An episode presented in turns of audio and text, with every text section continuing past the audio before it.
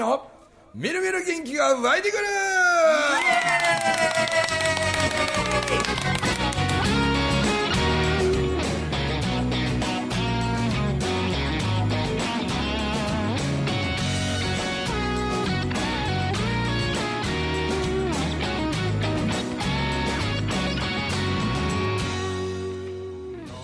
はいおはようございまおはようございます。おはようございますす。さて。はい。はい4月。4月でございます。4月でございます。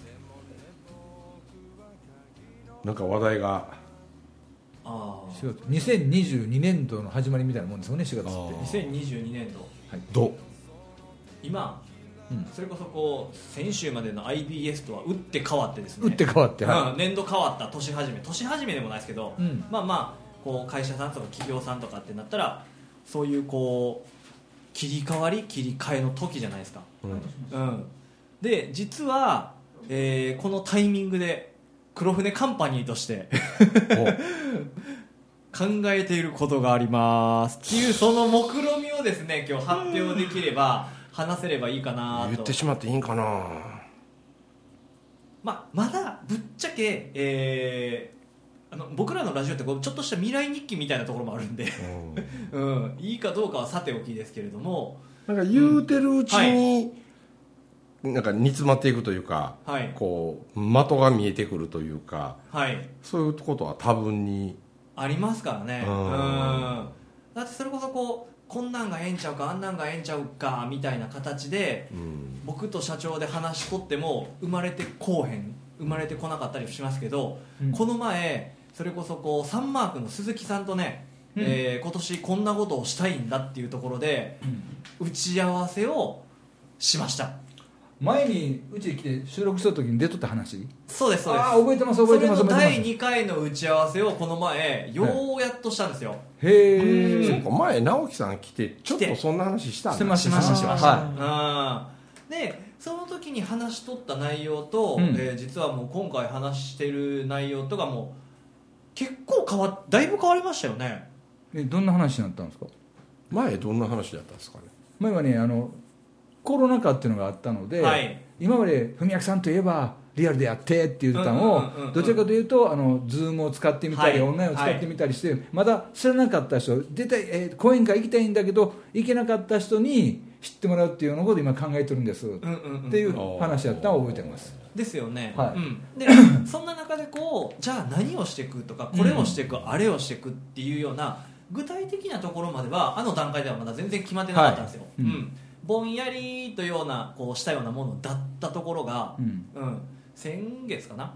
はい。あの打ち合わせをしまして。はいどんどん妄想が膨らんでいるという状態。もうそうもうぼ妄想僕の中のね妄想がこう膨らんでくるんですよね、どちらかと言ったらそっちですよね。うん。まだ直樹さんの許可も。とってもない状態です。いやこんなもんなんですよ。黒船カンパニーというか中村文明が。その方がでも面白いけどね。うんなんかもうこういい意味でも悪い意味でも舞台の裏側全部見せてしまうんで、うん。いざ蓋開けてみたらおちょっと違うやん言ってることとみたいなことも多々ありますし。はい。でもその、はい。ふみちゃんが思い描けてる妄想とかはい。ビジョンなんかを具体的にしていくから面白いんとちゃうかなと思うけどね、ありますね。ううんん。なんかはい。僕がこう なんかこう肌で感じて、うん。えーこう動き回りながら、うん。やっぱりその地域ならではの特徴とか、はいはいはいはい、うんなんかありますやんそれって。み見てみなわからん食べてみなわからんみたいなこととはかなんかそれこそ昨日見てたうどんの話うどんのテレビ番組とかでもね ようテレビ見てるな。ほんまテレビっ子やからですね僕も。でなんかこう群馬県のうどんはこんなこんなとか、はいはいはああ伊勢うどんはこんなこんなとか、はいはい。で讃岐のうどんは高松ね香川はこんなとか、で福岡行くとこんなとか、もう全然違うから、福岡の牧野うどんなんて、はい。まあこれ福岡の人は誰でも知ってるけどあの柔らかくてさ麺が、はい。もうコシなんかなんもない。伊勢うどんみたい。な、で食べてるうちに麺があのお出汁を吸うていくんよどんどん。まだまだどんどん柔らかになっていくんはあはあはあ。よで出汁がどんどん吸うていくから飲んでもないのに出汁が減っていくんですよ。だから追い足すための出汁が必ず最初から横に熱々の出汁が置いてあるので出汁減ってきて出汁も飲みたいしと思ったらまたその新しいだ新しい。出汁をどんどんかけながら食わなあかんうどんとかな変わってるやろ。かいや初めて聞きましたそんなんある福岡の人にしたら当たり前。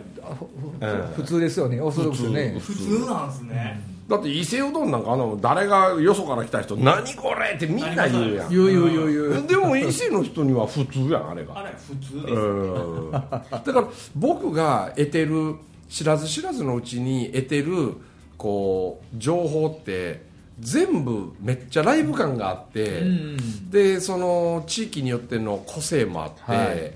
でうんするわけですよね、はいはい。でそんな中でこう一つ勉強の場みたいななんかそんなんもまあ一番ね今バーって日本中で広がってみんなに頑張って主催してもらったり、みんなスタッフやってくれたりで、はい。ね B さんにも世話になってる五円紬大学なんていうのは、は今考えたら女性が多いですよね。めちゃくちゃ女性の方ですね。50代60代。はいはい。でこれもねちょっと考えたら大体皆さん子育てがある程度落ち着いたんですよ。うん。はいはいだけどそこに子育て落ち着くのが50代でしょ大体ね、はい。うん。でそこで世の中が急に100歳まで生きる時代が来てしまいましたよね、はいはいはい。うん。であんなんもこれもテレビを見てどう感じるかなんですけど例えばあの、オリックス生命のライズサポートプラスとかやってますよね CM で。覚えてるな。うん。オリックス生命のライズサポートプラス。85歳まで入れる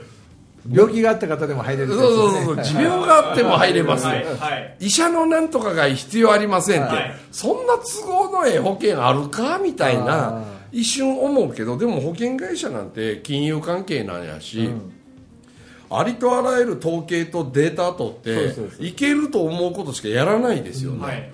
85歳まで生命保険に入れるっていうことはもういよいよ本当にみんな100まで生きれる医療体制整ってるっていう証拠ですよね、なんで僕は世の中で起こる現象を、ね、その現象を現象のままに理解するかちょっとテレビを裏側から見るといいよとかハスに構えてみるとそれがアイデアにつながるよとかよく言うんですけど、でもねこのライズサポートプラスって85歳まで持病があっても入れますってこれすごい。いよいよ本当に長生きの国になったぞと。でうちのおかんとこの間その話してたうちのおかん82でしょ、はい。うん。あ今日誕生日やおかん。そうなんですね。うん。であの私せやけどさって。100までも元気ならいいよ言うて、はいはいはいせやけどね人に迷惑かけて生産性もないし、ね。私そんなみんな100まで行きたいやろかっていう話で、はいはい。この間盛り上がってしまった親子でね。この間長かったですよ。夜の夕方6時からおかんと顔つき合わせて2人でね82になろうかのおかんと53の息子でねもう文明ぼちぼち寝ようか言うたん夜中の1時半だったんですよ。夕方6時からですよ。7時間半。7時間半や。7時間半2人ぼっちですよ。ずーっと喋ってるんですよ。で次の日も4時間ぐらい喋りましたほんまね。11時間あようしゃべるわ。そうそう。その時に、はい。私は人をね備えに長生きさせる薬が必要なんかもしれんし生きたい人もおるかもしれんけど私人に迷惑かけるぐらいやったらみたいな話にだんだんなってきてそれで僕はあのおかんにはだいぶ散々迷惑もかけたしとかね、はいはい。心配もいっぱいかけたしみたいな、で僕ねほんまにおかんがいいよいいよってなってきたらだから僕別におかんの下の世話ぐらいするでって。はいはいそうやって言って本人の前で言いたら、そうだ涙ぐんできてねなんかね。でもいや俺それぐらいあんたに対して感謝しとるしな言うて。でそんな話してたら私なあんたに下の世話される前に私楽に死にたいって言い出すかもしれんって。ああそうなったらね。100まで生きたいって誰が言うたんやっちゅうそういうでもこれって実はなかなかみんな触れられないはいはい。テレビなんかじゃなかなかねそれこそ議論できないですね。うんそれこそ薬のどこそこ薬品とかがスポンサーについてるような番組では言えないと思うんですよ、はいはいはい。うん。だけど、まあ、そう考えたら100まで生きる時代、ねはい。ライズサポートプラスからそんな話におかんとなって でかと思えば今大手企業とか銀行なんかでもあの副業が OK ですみたいなね。ねはいってことは裏を返せば終身雇用みたいな話はもう昔の話なんですよっていうふうにすり替えていくためのもう軽いジャブですよね、うん、だから一生会社が面倒を見てくれるんやとか、何千万なんてレベルのあの何？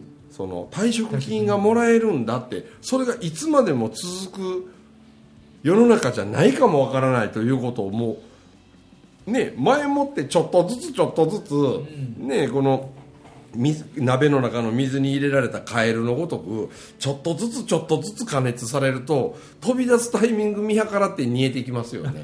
でもある程度の温度の中に入れたら一瞬で出ますよね、だからいつもなんか僕は人間っていうのは少しずつ少しずつ水からぬるま湯ぬるま湯からだんだん。で気付いたらあれって言うた時遅かったみたいなそういう歴史が続いとるよなって思うんですよねすごくなんでそのね五円紬なんかに50代60代の女性がたくさん来てくれる要因の一つはやっぱりね、旦那さん定年になりましたとか我がも定年になったとか、けど60であと40年生きるんでしょ、何を？励みに生きるかなって、ね、じゃあ60になった時も若い時と同じぐらい旦那さんとラブラブしてるんやったらね、ほんで金も余るほどあるならねいいけれど、ちょっとした副業というか自分の得意なこと好きなことを、こう何か形にしてね、で顔の見えてる範囲でなんか喜んでもらえるようなこととか、うん。だけど、ね、インターネットなんか巧みに若い子みたいによう使わんし、でもやっぱり口コミの世界とか出会ってなんぼみたいな年代のみんなはやっぱ不安を抱えるようにすごくなってきたからだからああいうリアルな学びの場に来て、はい。前向きなみんなとつながってでそこで私のできる何かみたいなのを、こう見つけたいなみたいなそういうニーズって絶対あるなって思いますよね。ううん。なんで五円紬ってお友達いっぱい作ったり自分の知らなかった可能性を発見したりでなんかやろうぜって言った時に応援してくれる仲間がいるとかこれが紬の魅力なんやろなって、で五円塾はどっちかいうと体験型で、なんか学ぶというよりも感じるみたいな、うん。5歳の頃に立ち返って思いっきり遊んでみようとか、チランの特攻平和会館の衣装を読んで自分の心がどう感じるかとかね、だからそういう体験型のもんばっかおもろいもん仕込んでみたいにやってきたけど今度直樹さんとね鈴木直樹がまあ五円塾の始まりをきっかけを僕にくれたようなもんなんで、そこから五円紬に派生しただけなんで。なんか紬でもなく五円塾でもない新しい色合いの勉強会ってもう人間力とかコミュニケーション能力とかその類のもんをちょっと超越したところにあるもっと僕自身も学べるもんにしたいかなと思うと、いやらしいけど、なんか具体的にリアルに例えばみんなの知恵を集め合って例えば儲けるとか、いいと思いますね。そのためになんかそこにまた面白さを僕流にいろいろはめ込んでなんか参加してくださる受講生の皆さんが何より主役で,、うん。でその受講生の皆さんが得意としているものとか、うん。突き抜けて持ってる能力とかなんかそれを50人分の自分の得意とするものを寄せ集めたものをどっちかやったら今度僕が勝手にコーディネートしたり、その能力を集めたところから何かを作り出すとか生み出すとかなんかそこにみんなでまた知恵を寄せ合ってなんかビリーさんのさよくやるあのいろんな100人の社長たちやいろんな人に会いに行くと、はい。自分の頭で考える以上のものをもらえるっていう、これは一人が100人に会いに行く話やけど、はい。もう個性的な例えば50人が12の3で集まって、ん。で出し合うたものをコーディネートして、はいはいはいはい。でその受講生から出てきた得意分野を僕がここからストーリーを作る。そのために必要な人材とか、必要な知恵は僕が全国でいっぱいつながってるいろんなおもろい人らのまたそこに知恵をちょっと載せるとなんか形になるんじゃねえかな。うんでそのみんなが営業マンになって動けばなんか面白いムーブメントが起こせれたりそしたらなんかなんかマネーの虎みたいになってくるんやけどあ面白いな。うんだけどそのまた次へ次へとそれをつなげていく時はだから若い子が資金がない。うん。うん。でも自分なりにあるおもろいちょっとアイデアのきっかけは持っているでもそのきっかけを50人で話し合えば、うん。めっちゃおもろいものに成長するんちゃうかな、みたいな、うん、でなんかそうやって事業家を育てるとかあそういうのがあっても面白いかな。いいっすね。うんでまあ、例えばですよ、まあ、さ最低30人ぐらい集まったらその勉強会スタートしようかなって、うん。でももう40とか50とか以上になってきたらもう分かり合えないのも嫌なんで、うん。あんま人数はねあんま増やさんように、うんうんうん。で僕がふと思ってるのはうちの三男坊があの、笑顔が魅力の三男坊がその勉強会を仕切るスタッフの一人になって、うん。でその参加者全員の深い深い情報を全部アンケートインタビュー取りに行くのを、全部勇気にやらせて、青春18切符とかので切符でねう、ん。日本中一人旅させたのかなって。うんはいはいはい。これで社長たち40人に仮に会って、うんで質問するその会社の雰囲気を見る、で願わくばあいつなりに頼み込んで、その40人の社長さんたちの家へ泊めてもらう。はいはいはいはいだそこの家にはどんな子供さんがいるの、うん。どんな家庭の雰囲気があるの？みたいなことを感覚で味わってきて、で多分あいつ笑ってるからあいつもみんなにめっちゃ可愛がられると思うんですよ、うんでそれこそ3月3日で16歳になったその16歳がアンケートにずっと回る、でみんなから可愛がられる。そしたらなんかこうインターネット上のねなんかなんか集まれ動物の森じゃないけれど、仮想空間の中になんか動物の森を作っていくとか、みたいな感覚でなんか仮想のじゃなくてリアルなんだけどもし仮に16歳の中村祐樹が何のアイデアもないけど何の特徴も持ってないけど経営者になるという想定の中でなんかその50人40人なら40人のみんなの話を聞いた中であの子が俺あの人がやってるあの仕事をもっと大きい仕事にとかもっと意味のあることにとかっていうことの題材をうちの16歳が見つけてきた。でその題材を他の39人のみんなでうん。相談し合いながらこの一つの事業をこう形にしていく、うん。教えることで学ぶ勉強というか出し合うことで、うん、なんかこう餅をこねるように何かこう新しいことを作っていくことをリアルにうんみんなでやっていくみたいなね。いいっすね。なんかそういうのおもろいんちゃうかなみたいな。うん。それこそカンパニーカンパニーやんね。うん。会社の社長さんの知恵を使って勇気が会社を作っ、まあ、リアルに作っていって、うん。そこで事業を作っていくっていう、うん。ああいいっすよね、面白いと思うんですよね、うん。めちゃくちゃ面白いと思う。そしたらその最初はまあお試しなんで、うん。うちの息子をね、ん。題材に使うけど、うん。だって IBS 卒業してもちょっと今海外なかなか行かなかなか行かれへんし、そうかっつってね近所のファミリーマートでアルバイトしよう思ったらできますよきっと、でも同じ16歳のせっかくのね、IBS で得たこう相手との会話を通し対話会話以上の対話ロジーっていうのを IBS で学んでますよ。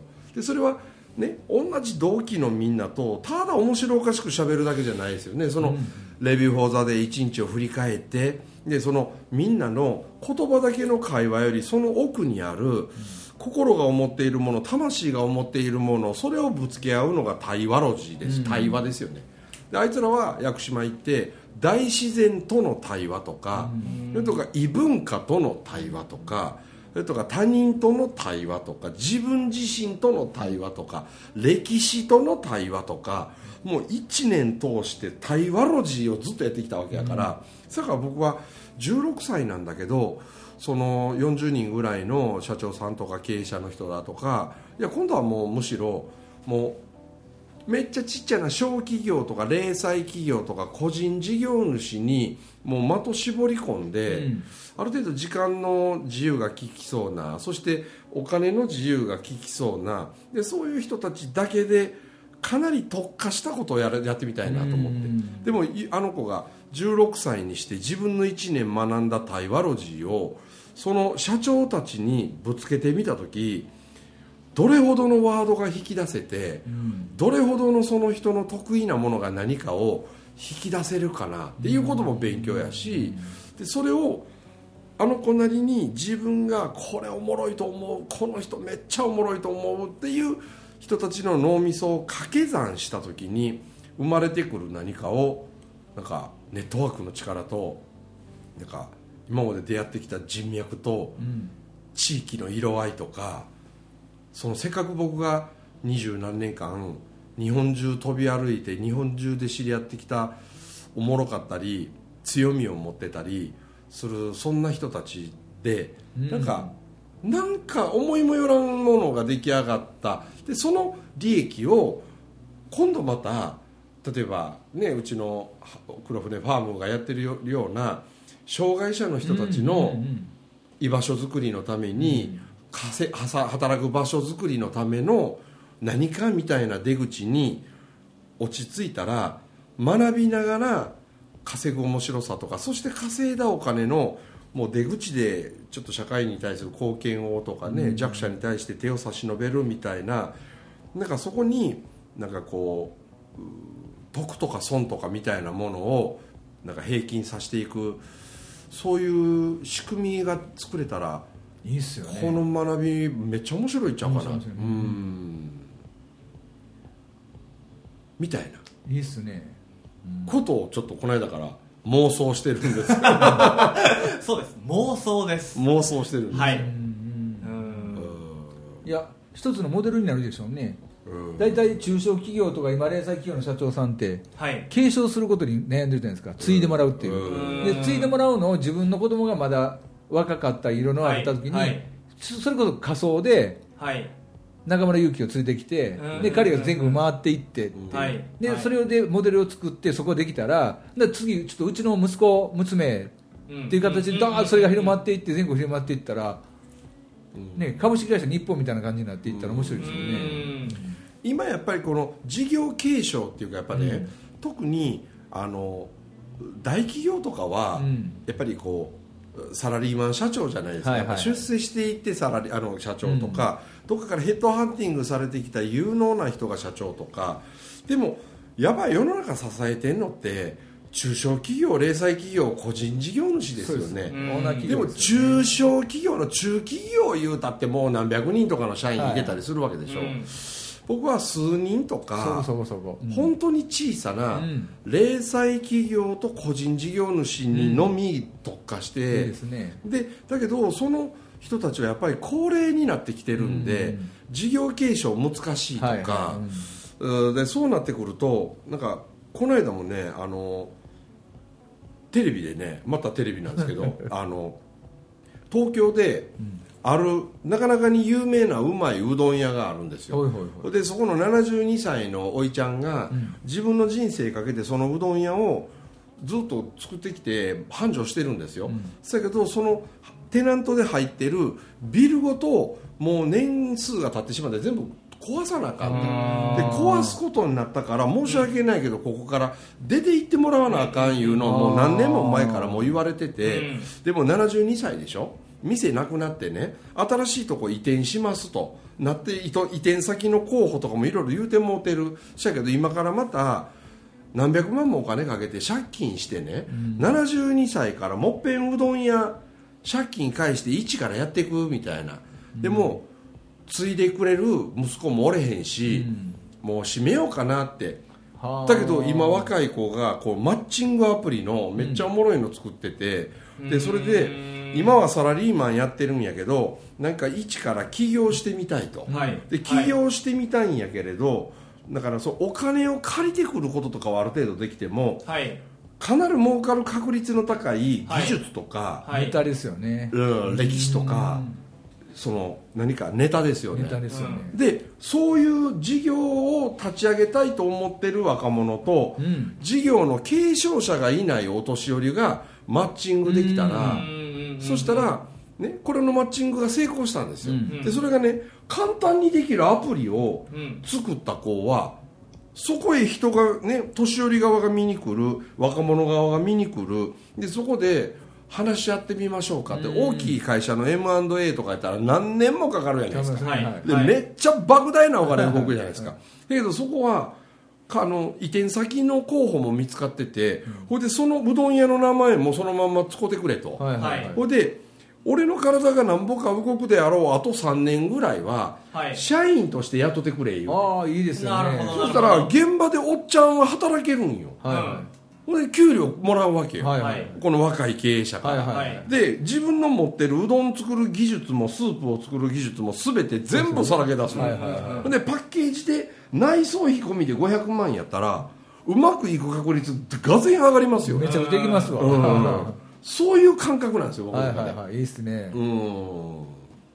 だって一からそこら辺にうどん屋出してね、新しく名前つけてね、うん。で食べに来ても繁盛店なんの暇かかるやないですか、はいはい。なりますね。よっぽど人の心わしづかまなあかんその大事なことがもう出来上がってるんですよ。う、ん。だって500万でマッチングでいけたらうん。相当新しい事業家が育つし、廃業する会社が少なくなれば雇用の安定にもつながるし、俺日本を救うよこれと思って。このアプリを開発したあの若者、すごいと思って。すごいですね。うん。その問題は今日本に本当いっぱいあると思いますからね。そうなんよ、うん。いっぱいあるんよ。だからすごいことやれてんのにそのすごいことがなんかねみんなどこかで自分の息子に娘にみたいな感覚あるけど、はい。だけど全然知らん若いやる気のある子にね、うん。差し上げながらあと数年お給料もらえて、下手に財産残さんでも済むし、うん、すごいと思うすすごいですよ。僕はそういうものを、ん。そのマッチングアプリじゃなくてリアルでね。顔を見合いながら信頼し合う者同士のその情報の中からうん。何か若い子たちへの可能性のギフトみたいな風につながったらよりなおよしかなみたいなもののリアル版勉強会に。いや。勉強会なんだけど勉強実践会やね実践会なんですよ。本当に。実践ですね。そうそうそう。うん。それいいと思います。面白いと思います面白いですわ自信を持って妄想しよう。妄想が現実化なるでしょうね。そうなのよ。まあそれはいつも僕のパターンなんで。あでもこれだから3人この話してみたんですよ、うん。どう思う言うて、そしたらね3人とも「いやそれ俺入るわそれ」って言って 今のところ3人言っただけど3人とも即答で入るわって言ってますからね。いと思う。今までになかったねおもろい。でやっぱ僕いい人のやってないことやりたいしそうですね。やっぱおもろいことやりたいんで、ね次の世代を担う若者にはちょうどいいかもしれないしねいいと思いますね。うん。なんか今まあまあままとまった短い時間の中でなかなか説明力いやいいですよ。通じてました？はいすいませんうまなってきてる。はい。てなことで、えーおもろい年度が始まりますよということで、はい。お届けしました中村文明と堀井とブリーでございました。どうもありがとうございました。ありがとうございましあた